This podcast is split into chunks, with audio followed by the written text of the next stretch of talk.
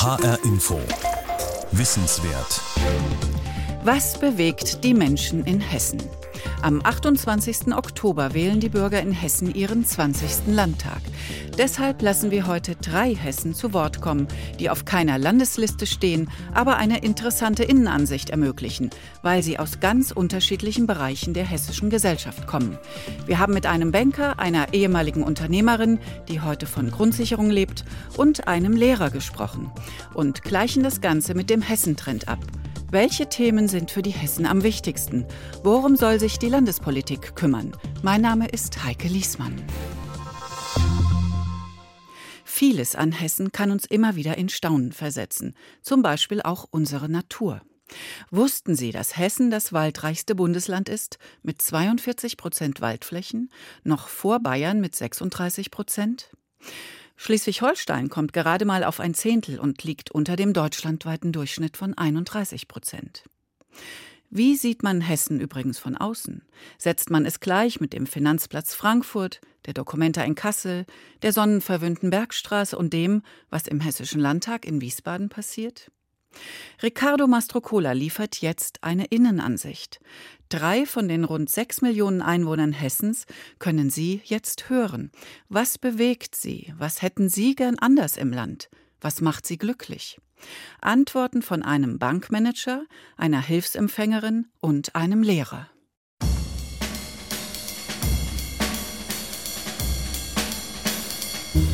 Erste Frage, was macht Sie glücklich? Freiheit frei zu sein, das Gefühl zu haben, frei zu sein. Ich liebe es, draußen zu sein, in der Natur zu sein, ähm, zu lesen, ähm, Sachen zu bauen zum Teil. Also ich handwerke auch gerne. Reisen, ich reise gerne. Das sind so Sachen, die mich glücklich machen. Meine Enkeltochter, ganz klar. Ja, und da würde ich mir halt wünschen, genau wie für, für alle anderen Kinder auf diesem Planet, dass die wirklich eine, eine gute, reelle Chance hätten, ihr Leben zu leben. Da mache ich mir ganz große Sorgen. Glücklich, das sind alles Dinge, die nicht materiell sind. Also zum Beispiel, was mich sehr glücklich macht, ist, dass es dieses Jahr ganz ordentliche Apfelernte gibt, weil ich meine eigenen Apfelbäume habe und auch ein bisschen Apfelwein mache. Also das sind die Dinge, die mich glücklich machen. Drei Menschen, die im Rhein-Main-Gebiet leben. Drei typische Hessen aus drei völlig unterschiedlichen Welten. Beruflich, privat und was die finanziellen Möglichkeiten angeht und doch eint sie viel mehr als nur die Region, in der sie leben.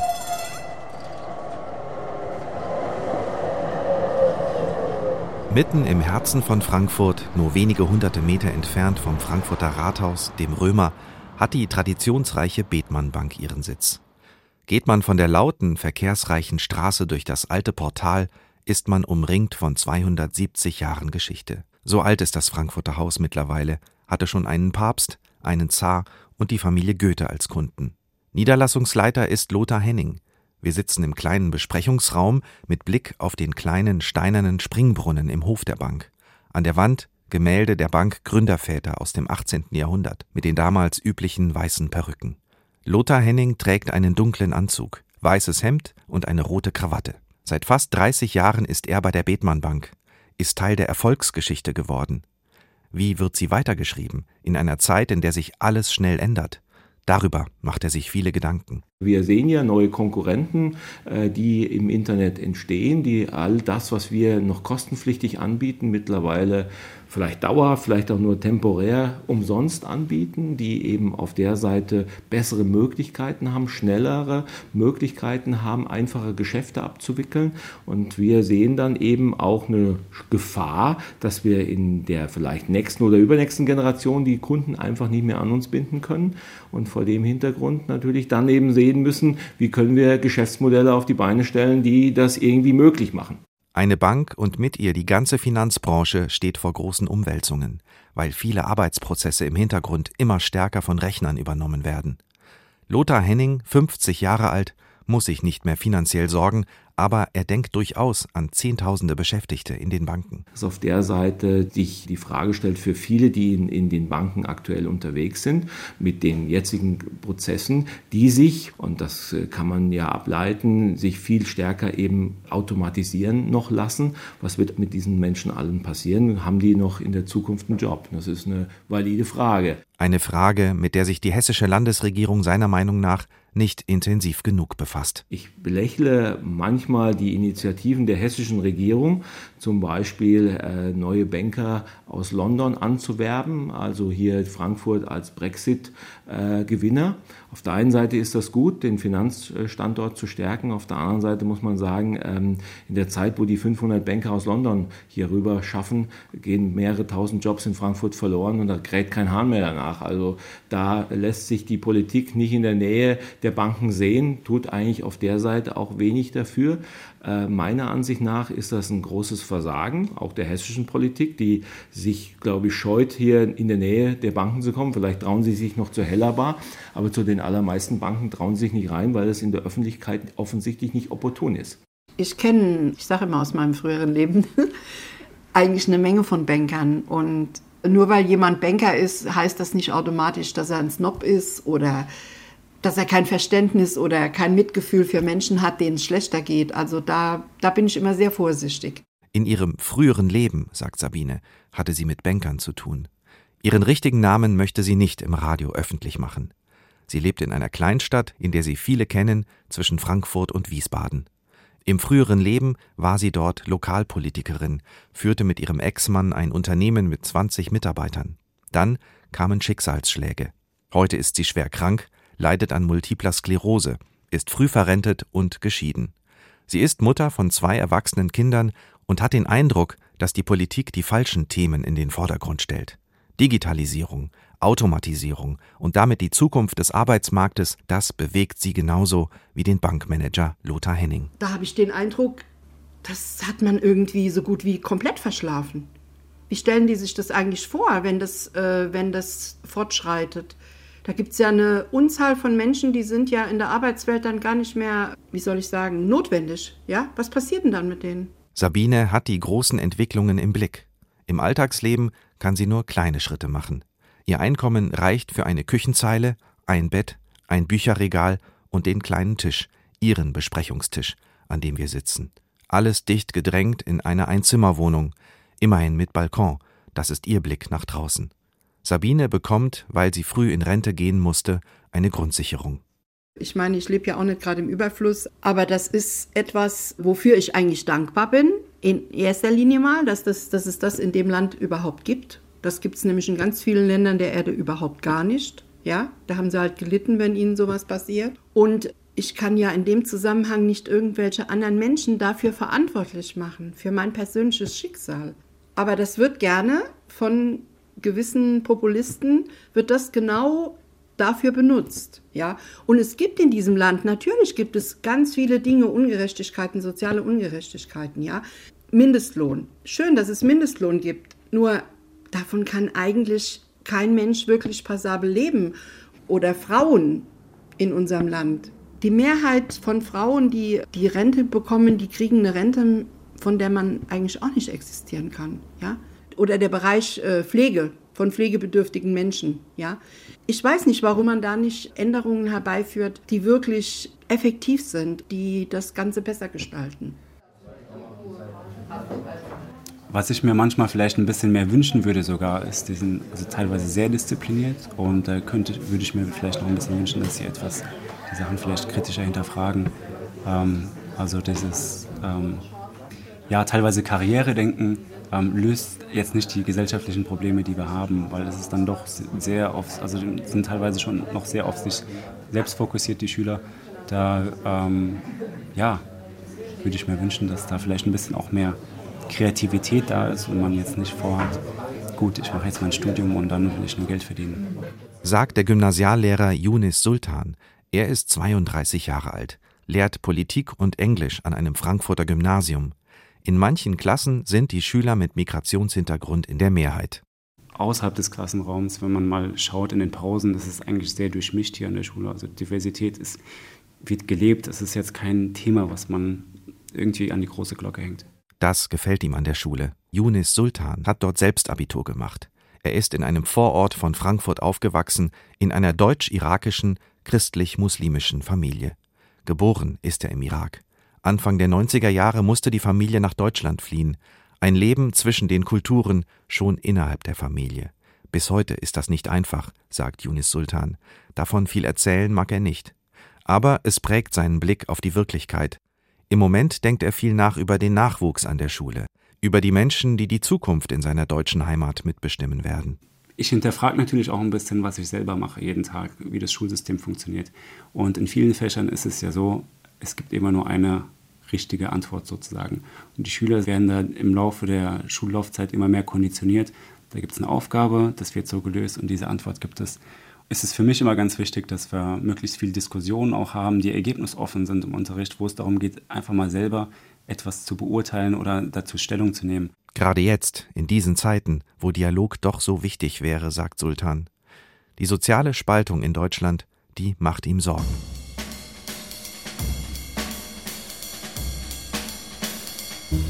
Zwischenfrage. Wie reich fühlen Sie sich eigentlich? Reich fühle ich mich jetzt nicht. Ich fühle mich aber schon in gewissermaßen privilegiert. Ich weiß, dass es einige Leute gibt, äh, auch in meinem Umfeld, aber auch allgemein in Hessen und in Deutschland, äh, denen es nicht so gut geht, die wirklich jetzt zum Beispiel nicht so reisen können oder die sich jetzt überlegen, kann ich mir diese Möbel leisten und so weiter. Ich versuche auch nicht viel zu konsumieren, so ist es nicht. Also, aber gleichzeitig weiß ich auch, wenn jetzt mein Gehalt kommt, also ich fühl, bin da schon dankbar. Ich weiß, dass es mir, also dass ich da wirklich genug habe.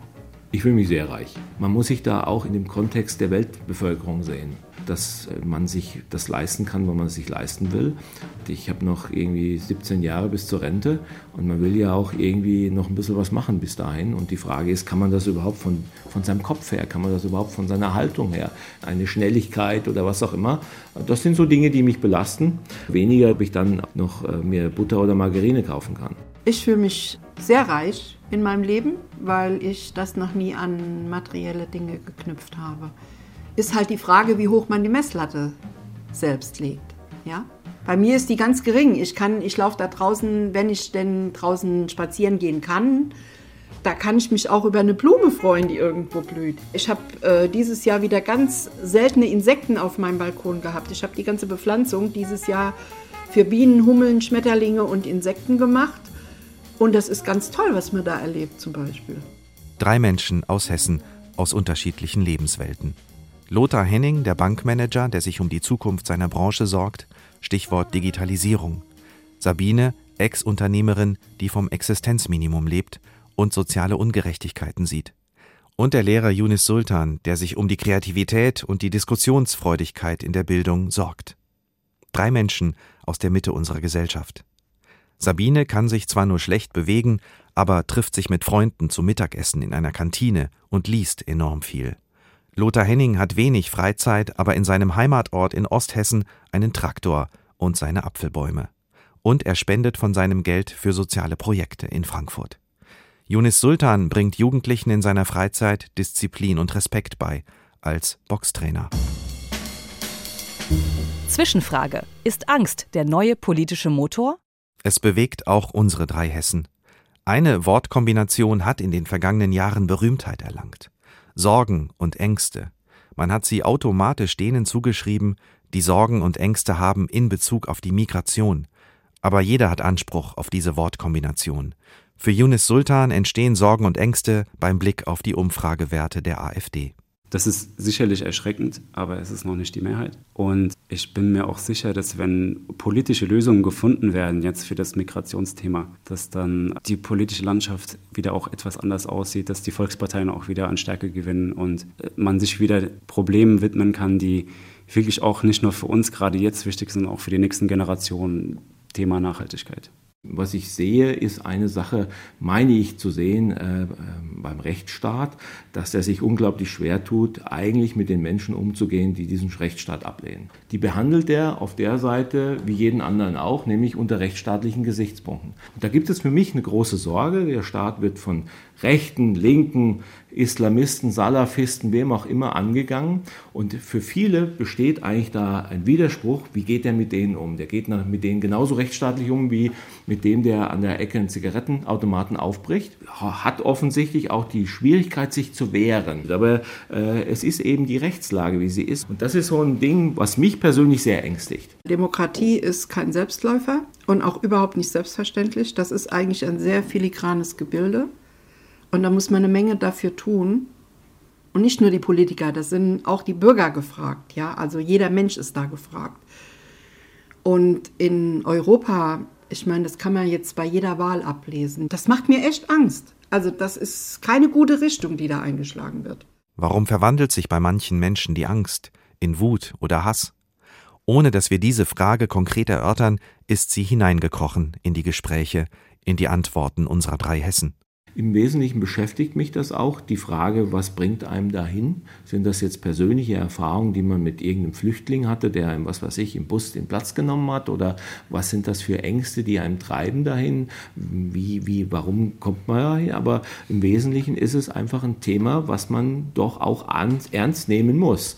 Ähm, ich, gehe, ich versteige mich jetzt nicht dahin zu sagen, lass uns auf die Weimarer Republik schauen, aber im Wesentlichen haben diese Mechanismen hundertprozentig dazu geführt und auch dazu geführt, dass äh, die Weimarer Republik zum Beispiel keine Antwort darauf hatte, mit ihren Feinden umzugehen. Also die sich bewusst gegen diese Republik gewandt haben. Es ist halt wichtig, im Dialog zu bleiben und jetzt keine Sachen irgendwie zu ignorieren oder klein zu reden oder Appeasement-Politik oder wie auch immer da ranzugehen, sondern man muss die Sachen, wenn sie ähm, nicht in Ordnung sind, wenn sie ähm, demokratiefeindlich sind und so weiter, muss man klar beim Namen benennen. Und ich denke, die Mehrheit, das zeigen ja auch die Bilder, die Mehrheit, wenn sie diese Argumente sehen, ähm, entscheiden sich ja für Solidarität, für es gibt Konzerte, wo Menschen zusammenkommen, die sich für Zusammenhalt einsetzen. Das ist ja immer noch die große Mehrheit und ähm, daran sollten wir uns festhalten. Deswegen habe ich auch eher eine optimistische Einstellung.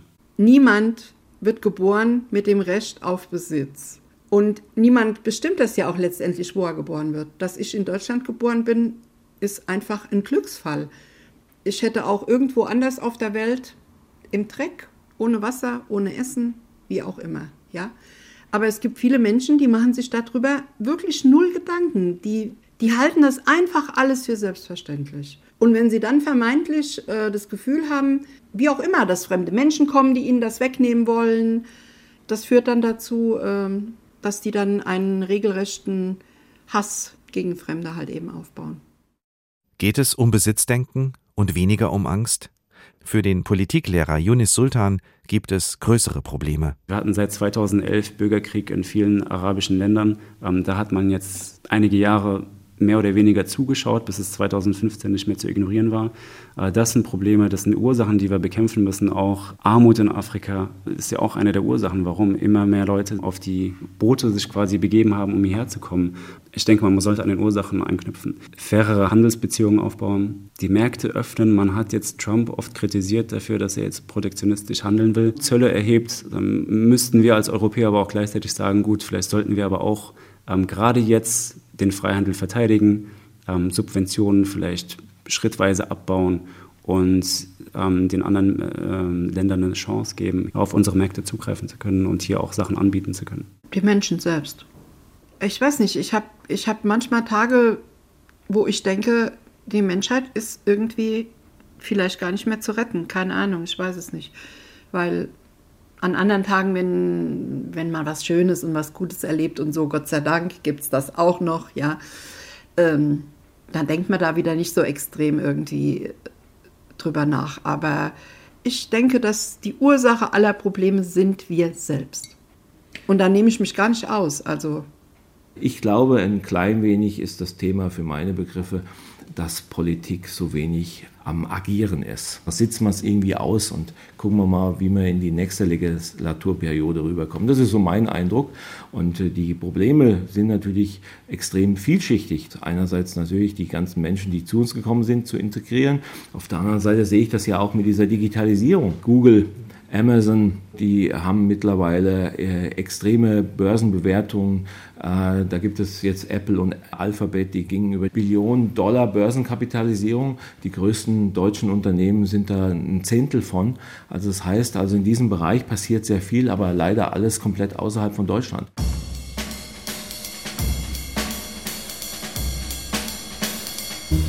Schlussfrage. Mit wem würden Sie gerne mal über all das reden? Es darf auch gern ein unrealistischer Wunsch sein.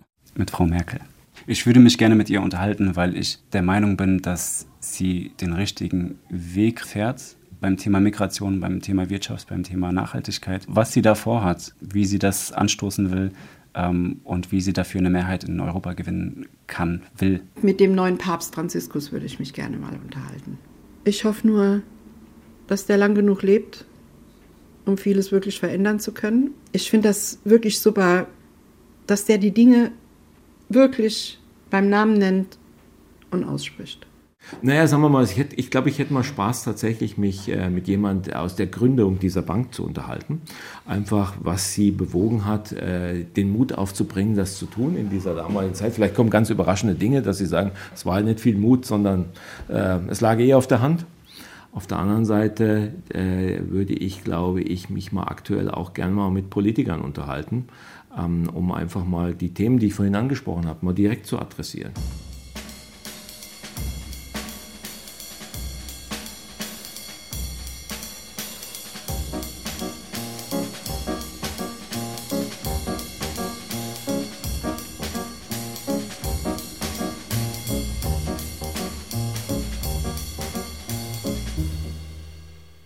Themen direkt adressieren. Drei Hessen waren das im Gespräch mit Riccardo Mastrocola. Sie haben ihre ganz persönlichen Einschätzungen und Beobachtungen zu Politik, Gesellschaft und Zukunftsfragen preisgegeben. Für den aktuellen Hessentrend hat Infratest DIMAP im Auftrag des Hessischen Rundfunks ebenfalls nach den wichtigsten Themen gefragt. Für diese repräsentative Umfrage wurden zwischen dem 13. und 19. September 2018 1000 Personen befragt. Dunja Sadaki fasst zusammen, wie die Grundstimmung ist und was für die Hessen politisch ganz oben steht. Grundstimmung. Die Stimmung ist positiv, aber getrübter als im Frühsommer. 53 Prozent der Befragten sind eher zuversichtlich, fünf Prozentpunkte weniger als vorher. Für vier von zehn befragten Hessen besteht aber aktuell Anlass zur Sorge, besonders unter AfD-Wählern. Hier gaben 84 Prozent an, sie beunruhigten die Verhältnisse in Hessen. Demgegenüber stehen zuversichtliche Wähler von den Grünen, der FDP, der SPD und der Linken. Am zuversichtlichsten sehen CDU-Wähler die Lage in Hessen. Top 1 das Thema Bildung. Sie ist wieder auf Platz 1 der Probleme, die die Politik angehen soll, die Bildungspolitik. Und sie legt zu. Mit einem Zuwachs von 5 Prozentpunkten nennen Befragte mit 40 Prozent Bildung als das Top-Thema. Top 2 Flüchtlinge und Einwanderung. Die Flüchtlings- und Integrationspolitik ist wieder auf Platz zwei gerutscht und verliert an Bedeutung. Immerhin nennen noch rund ein Drittel der Befragten Flüchtlingspolitik als zentrale politische Aufgabe, acht Prozentpunkte aber weniger als im Frühsommer. Top 3 und 4 Verkehr und Wohnen. Hier gab es plätzemäßig keine Veränderungen, aber vor allem das Thema Wohnen und Miete brennt den Hessen stärker unter den Nägeln. Mit einem Zuwachs von neun Prozentpunkten problematisieren die befragten Hessen die Wohnsituation im Land häufiger als zuvor. Sicherheit. Zurzeit fühlt sich eine große Mehrheit der befragten Hessen sicher. Ein Drittel fühlt sich auf öffentlichen Straßen und Plätzen sogar sehr sicher. Bundesweit liegt dieser Wert deutlich niedriger.